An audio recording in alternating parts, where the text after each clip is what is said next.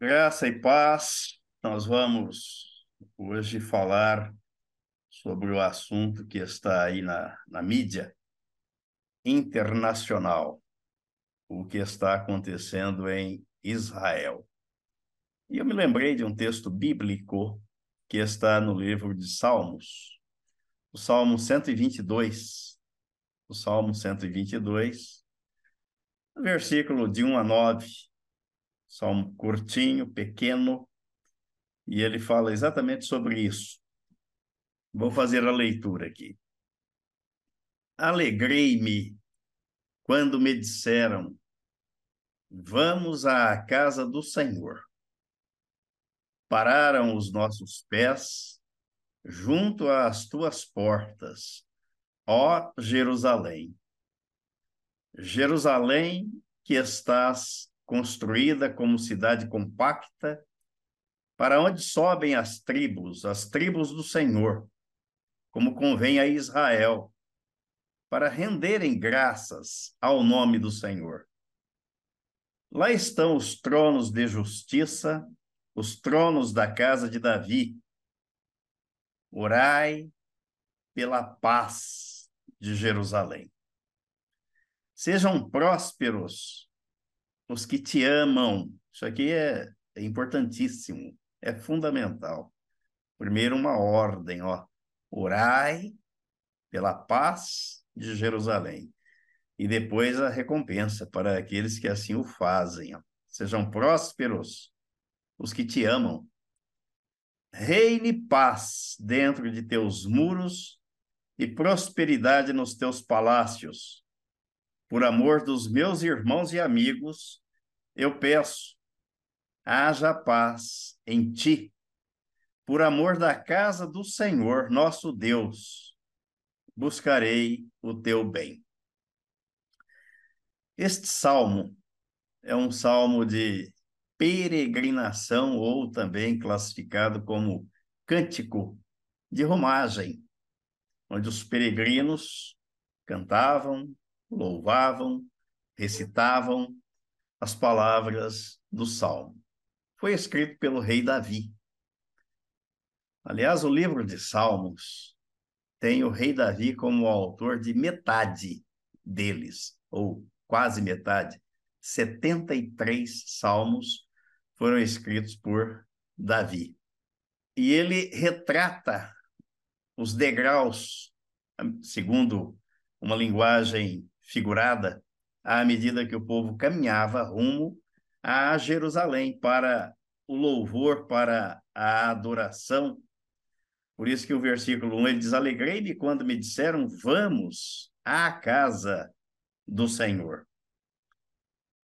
Os cânticos de degraus, como são chamados, eram os salmos usados pelos peregrinos que subiam a Jerusalém com a finalidade de participar das festividades anuais.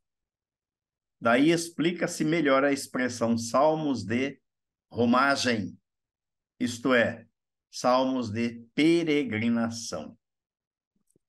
A mensagem passada por eles expressa experiência e o sentimento do povo de Deus em diferentes circunstâncias até porque a Bíblia diz que o povo de Deus é peregrino em terra estranha.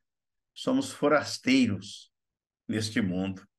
Somos cidadãos dos céus. O irmão Reginaldo até compôs um cântico com esta letra. Somos cidadãos dos céus, portanto, forasteiros aqui. Então, estes salmos falam de situações nas quais o povo de Deus às quais o povo de Deus é submetido, enquanto sua vida terrena, tais como tristezas, perseguições, vingança, angústia, dor, sofrimento, fraqueza, alegria, lutas, mas tudo confiando em Deus. Agora vamos ver aqui um pouquinho da história. Eu fiquei pensando e vou tentar sintetizar aqui ao máximo a história de Israel. qual é a origem deste conflito?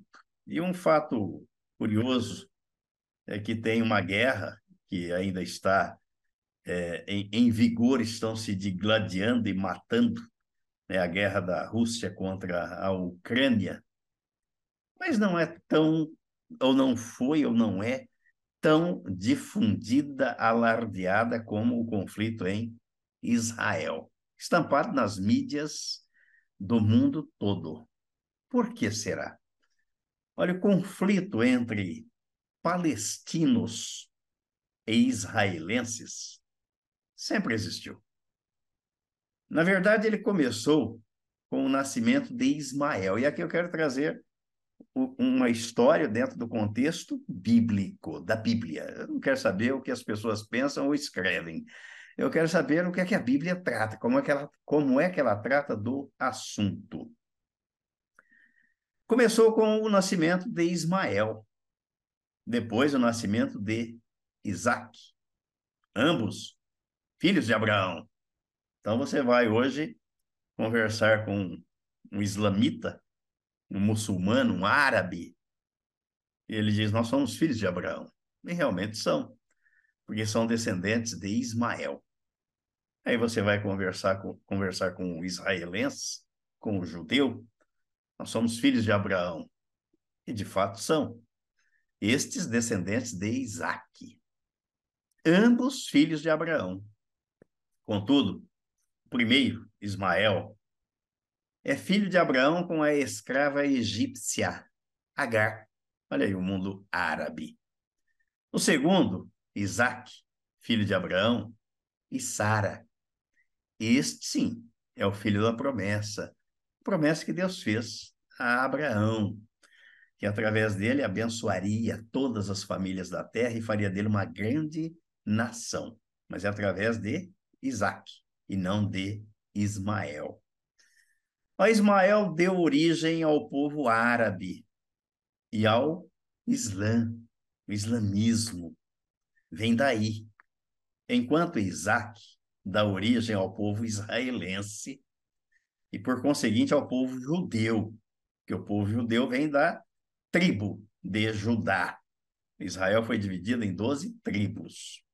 Então, todo judeu é um israelita, mas nem todo israelita é um judeu, porque judeu é só aquele que vem da tribo de Judá. E isso tem um significado profundo, um significado, uma história muito rica. E o nome Israel é originado do hebraico antigo, composto por duas palavras. Isra significa lutar ou perseverar. E El, que se refere a Deus, El. Daí nós lembramos do que o anjo disse e o que o profeta Isaías profetizou. Emanuel. El quer dizer Deus. Emanuel, Deus conosco. Juntas estas palavras, Isra e El, formam Israel, que pode ser traduzido como aquele que luta com Deus, não contra Deus, mas com Deus, ou aquele que persevera com Deus. A primeira vez que o nome Israel aparece na Bíblia é em Gênesis, capítulo 32, versículos 27 e 28, um episódio bastante conhecido, quando Jacó lutou a noite inteira com o anjo. Gênesis capítulo 32, versículo 27 e 28. Perguntou-lhe, pois, como te chamas? Isso no final da luta. E ele respondeu, Jacó. Então disse, já não te chamarás Jacó, e sim Israel. Pois como príncipe lutaste com Deus e com os homens e prevaleceste. Esse é o único, é o único incidente, o único histórico da Bíblia que mostra que alguém lutou com Deus e venceu. E venceu por uma boa causa, porque ele queria a bênção de Deus, ele queria ser abençoado por Deus. E Deus o abençoou. Israel, campeão com Deus, com Deus, obteve a vitória que tanto almejava, que era ser abençoado por Deus. E o Senhor o abençoou, e não apenas a ele, mas a toda a nação e a todos os seus descendentes, que são descendentes de Abraão, de Isaac, até a pessoa de Jesus Cristo. E Deus nos abençoou em Cristo. É o que o apóstolo Paulo vai tratar na carta aos Gálatas, no capítulo 3, os versículos 13 e 14. Ele diz assim: Cristo nos resgatou da maldição da lei fazendo-se ele próprio maldição em nosso lugar, porque está escrito: Maldito todo aquele que for pendurado em madeiro, para que a bênção de Abraão chegasse aos gentios, em Jesus Cristo, a fim de que recebêssemos pela fé o Espírito prometido. De acordo com a Bíblia, a identidade cultural religiosa e nacional de Israel se formou no primeiro milênio e nela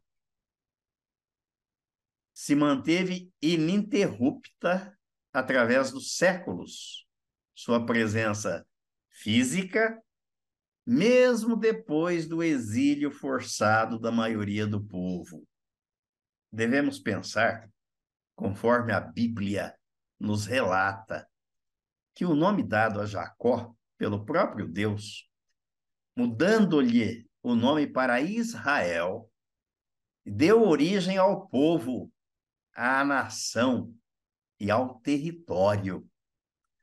Observamos que o próprio Deus introduziu o seu povo neste território, e aqui é que vem o grande detalhe para explicar, para compreendermos a origem do conflito que sempre existiu. Então, Deus introduziu o seu povo neste território, prometeu a terra de Canaã. E este território já era ocupado. Havia gente que morava lá, conforme descreve o livro de Números, no capítulo 13, versículo 1, quando Moisés comissiona os espias para vistoriar a terra, os doze espias. E eles vão. E lá eles se deparam com gigantes, segundo o relato que eles fazem, e não viam possibilidade de entrar na terra prometida por Deus, exceto Josué e Caleb. A ocupação efetiva ocorreu após a morte de Moisés, que foi, fora liderada por Josué, conforme descreve o capítulo 1 do livro que leva o seu nome. Quando Josué morreu, Deus, é, Moisés morreu, Deus chamou Josué. Falou: agora você vai, dispõe-te, porque você fará este povo entrar na terra que eu prometi. É evidente que, que Israel experimentou, ao longo de sua história, a hostilidade dos que lá estavam, os quais tornaram-se inimigos, e não apenas eles, como também a circunvizinhança descendente de Ismael, o mundo árabe, o bloco árabe, está ali no entorno de Israel. Aí Deus pega um povo, promete uma terra, e essa terra já era uma terra ocupada, e põe lá o seu povo. Como na Bíblia não há contradição, pelo contrário, existe muita coerência quando alguém ocupa uma nação, é amigo, preste atenção nisso, quando alguém ocupa uma nação, é amigo ou amiga de Deus, este alguém ou esta nação torna-se inimigo ou inimiga do mundo sou amigo de Deus, sou inimigo do mundo. Se a minha nação é amiga de Deus, ela é inimiga do mundo. Quando alguém ou uma nação é amigo ou amiga do mundo, torna-se inimigo ou inimiga de Deus. Se eu ou a minha nação somos amigos de Deus, somos inimigos do mundo. Se eu ou a minha nação somos inimigos de Deus, somos amigos do mundo. Tiago diz isso na, na sua carta, no capítulo 4, versículo 4. Ele diz: infiéis. Já começa assim: infiéis. Não compreendeis que a amizade do mundo é inimiga de Deus? Se eu sou amigo do mundo, sou inimigo de Deus. Aquele, pois, que quiser ser, ser amigo do mundo, constitui-se inimigo de Deus. A questão, em outras palavras, é a seguinte: com quem você quer estar bem? Com Deus ou com o mundo? Agora, vejam por onde as coisas caminham e como elas se deram e se dão ao longo da história. O livro de Êxodo vai descrever a forma como Deus introduziu o seu povo na terra de Canaã e o que ele ordenou que fosse e que não devia ser feito quando dela o seu povo tomasse posse. Vamos ver aí no capítulo 23 do livro de Êxodo 23, versículo 20 ao 24. Presta e prestemos bastante atenção para ver se há ou não razão, base, fundamento para o conflito existente, que sempre existiu. Êxodo capítulo 23, versículos 20 ao 24.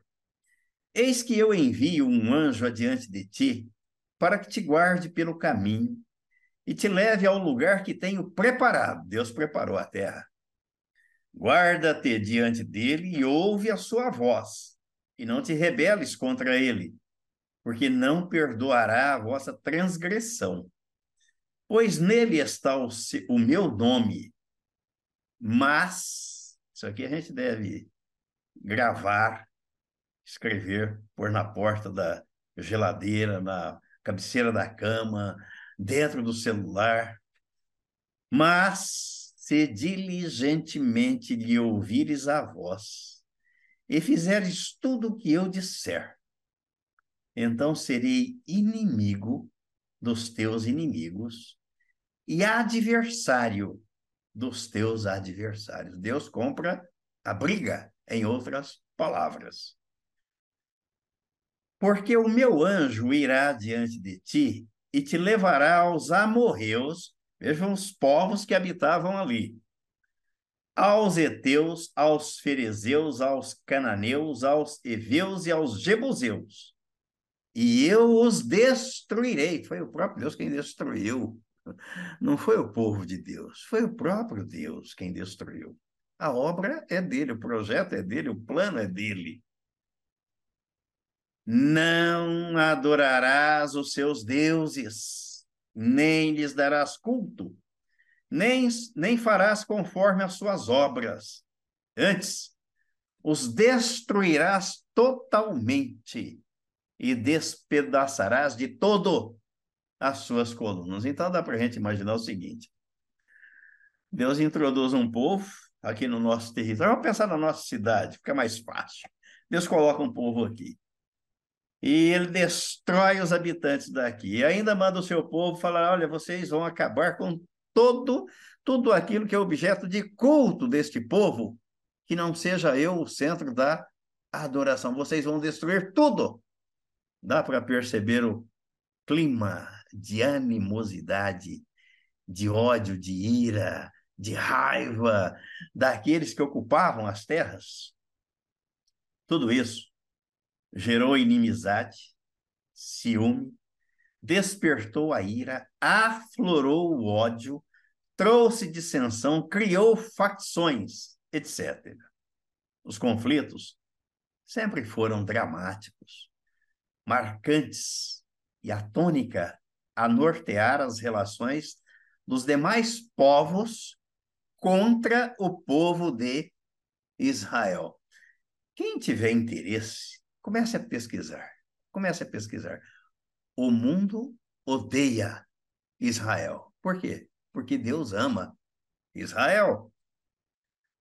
Foram vários e longos anos de dispersão e exílio por conta de conflitos e invasões. Por isso que eu quis que ouvíssemos esse cântico, lamento de Israel. Contudo, o povo judeu jamais rompeu ou esqueceu a ligação com a sua terra. Assim como ocorreu com o restabelecimento do Estado de Israel em 1948, com o voto de um brasileiro, Oswaldo Aranha, para que na Assembleia da ONU, o voto de Minerva, para que Israel voltasse a ser reconhecida como nação, como país e readquirisse sua identidade, o que nunca aconteceu com qualquer outra nação na face da Terra. Esse é um dado também muito interessante, porque várias nações desapareceram do mapa, desapareceram da Terra, nações perderam a sua identidade, perderam território, acabaram.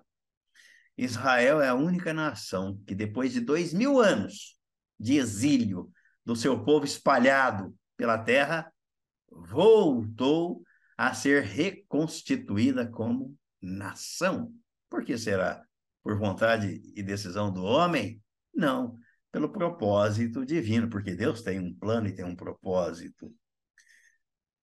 Na Israel foi reconstituída, mas quem é que estava lá quando ela foi reconstituída? Os palestinos. E Deus reconduziu o seu povo que estava espalhado por entre as nações, ocasião em que se cumpriu a profecia de Isaías, do capítulo 43. Nós vamos ler daqui a pouco. A nação foi reconstituída, reconstruída e recuperada a identidade judaica que havia sido, é, havia sido perdida dois mil anos atrás. Israel é a chave para a abertura da porta que liberará as bênçãos sobre si e as demais nações da terra. A bênção que Deus prometeu a Abraão chegou aos gentios na pessoa de Jesus Cristo. E a plenitude dessa bênção se dará por ocasião da sua volta para arrebatar a igreja. Todas estas coisas têm que acontecer para o cumprimento das Escrituras. Agora sim, vamos ver aí o capítulo 43 de Isaías, que fala a respeito do retorno é uma profecia a respeito do retorno, da reconstituição do território de Israel e do seu povo, do povo judeu para a sua terra, o que ocorreu no ano de 1948 e já estava previsto aqui na Bíblia através do profeta Isaías, capítulo 43. Mas agora, assim diz o Senhor que te criou, ó Jacó, e que te formou, ó Israel, não temas, porque eu te remi Chamei-te pelo teu nome, tu és meu. Quando passares pelas águas, eu serei contigo. Quando pelos rios, eles não te submergirão. Quando passares pelo fogo, não te queimarás, nem a chama arderá em ti, porque eu sou o Senhor, teu Deus, o Santo de Israel, o teu Salvador Dei o Egito por resgate, a Etiópia e Seba por ti, visto que foste precioso aos meus olhos, digno de honra, e eu te amei. Darei homens por ti e os povos pela tua vida. Não temas, pois, porque sou contigo. Trarei a tua descendência desde o Oriente e a juntarei desde o Ocidente. Foi isso que Deus fez juntando o seu povo em Israel. Direi ao norte: entrega, e ao sul: não retenhas. Trazei meus filhos de longe e minhas filhas das extremidades da terra, e todos os que são chamados pelo meu nome e os que criei para a minha glória e que formei e fiz.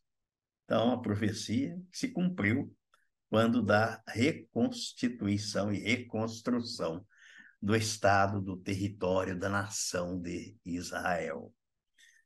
Aí nós vamos formular uma pergunta.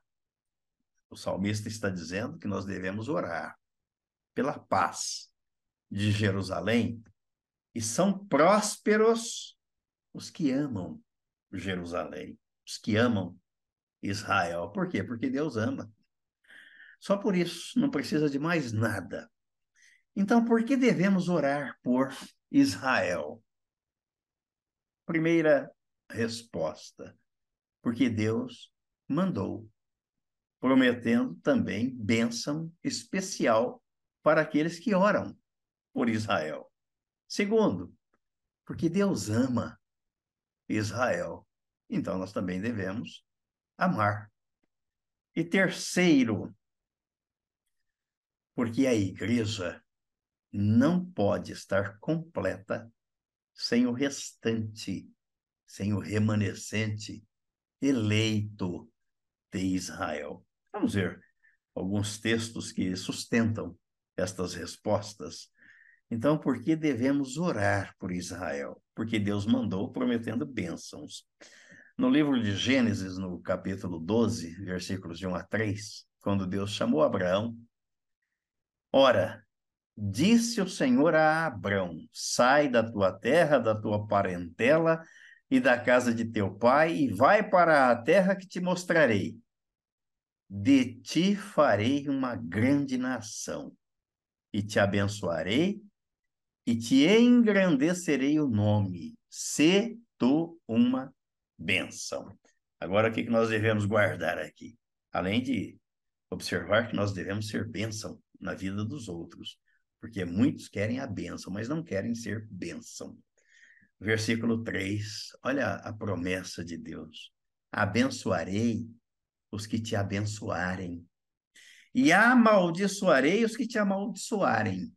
Em ti serão benditas todas as famílias da terra. Quando você abençoa alguém, você é abençoado por Deus, concomitantemente. Nós devemos orar por Israel, porque Deus mandou e prometeu nos abençoar se nós abençoarmos Israel. Segundo, porque Deus ama Israel.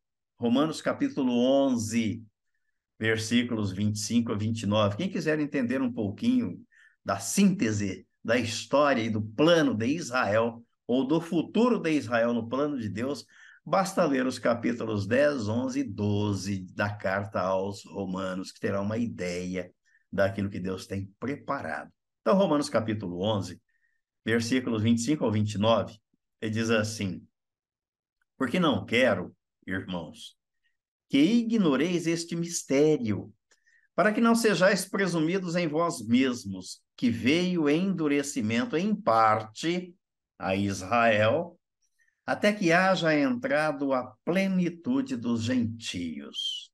E assim, todo Israel será salvo.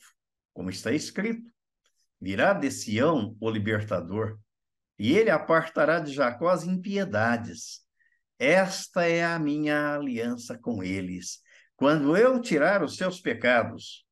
Quanto ao evangelho, são eles inimigos por vossa causa, Quanto, porém, à eleição, amados por causa dos patriarcas, porque os dons e a, e a vocação de Deus são irrevogáveis. Então, o versículo 8 diz que eles são amados por causa dos patriarcas.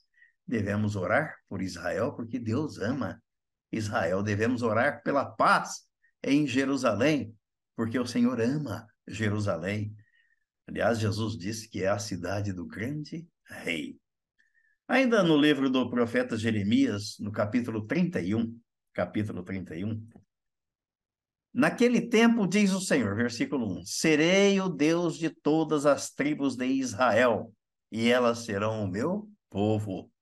Assim diz o Senhor: O povo que se livrou da espada logrou graça no deserto. Eu irei e darei descanso a Israel. De longe se me deixou ver o Senhor dizendo: com amor eterno, eu te amei. Por isso, com benignidade te atraí. Ainda te edificarei, e serás edificada, ó Virgem de Israel. Ainda serás adornada com os teus adufes e sairás com o coro dos que dançam. Ainda plantarás vinhas nos montes de Samaria, plantarão os plantadores e gozarão dos, frutos, porque haverá um dia em que gritarão os atalaias na região montanhosa de Efraim. Levantai-vos e subamos a Sião, Jerusalém, o Senhor, ao Senhor nosso Deus, porque assim diz o Senhor: cantai com alegria a Jacó, exultai por causa da cabeça das nações, proclamai, cantai louvores e dizei: salva, Senhor, o teu povo, o restante de Israel. E já está falando do remanescente que há de ser salvo depois do arrebatamento da igreja. Eis que os trarei da terra do norte, os congregarei das extremidades da terra, e entre eles também os cegos, os aleijados, as mulheres grávidas e as de, par, as de parto, em grande congregação, voltarão para aqui. O mundo odeia, o inimigo de Deus odeia tudo isso, porque Deus fala e cumpre, fala e faz. Então, a terceira razão porque nós devemos orar por Jerusalém, porque nós devemos orar por Israel, é para que a igreja, é porque a igreja não pode estar completa sem o restante eleito de Israel. Capítulo 11 da carta aos Romanos, no versículo 5, o apóstolo Paulo escreveu assim: ó, Assim, pois, também agora, no tempo de hoje, sobrevive um remanescente, segundo a eleição da graça, se referindo ao povo judeu. E na primeira carta aos Coríntios, no capítulo 12, no versículo 13, às vezes a gente lê e não presta atenção. Olha, pois em um, 1 Coríntios, capítulo 12, versículo 13, pois em um só Espírito todos nós fomos batizados em um corpo quer judeus, quer dizer que o judeu não está fora. Quer gregos, quer escravos, quer livres, e a todos nós foi dado beber de um só espírito. E na carta aos Gálatas, no capítulo 3, capítulo 3, versículos 28 e 29, o apóstolo Paulo escreveu assim: Dessarte, não pode haver judeu, nem grego, nem escravo, nem liberto, nem homem, nem mulher, porque todos vós sois um em Cristo Jesus. Então, o judeu também faz parte. Cristo veio para eles. Jesus era judeu, veio para o judeu, mas Deus endureceu o coração do judeu para nos alcançar e nos colocou em ciúme com o povo judeu. É assim que Deus trabalha. E o apóstolo Paulo diz: não pergunte a ele porque ele fez isso porque o oleiro tem direito sobre o barro para fazer dele um vaso para honra e outro para desonra.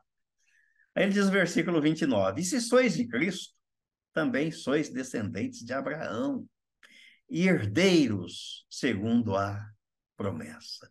Porque devemos orar pela paz de Jerusalém e devemos orar por Israel?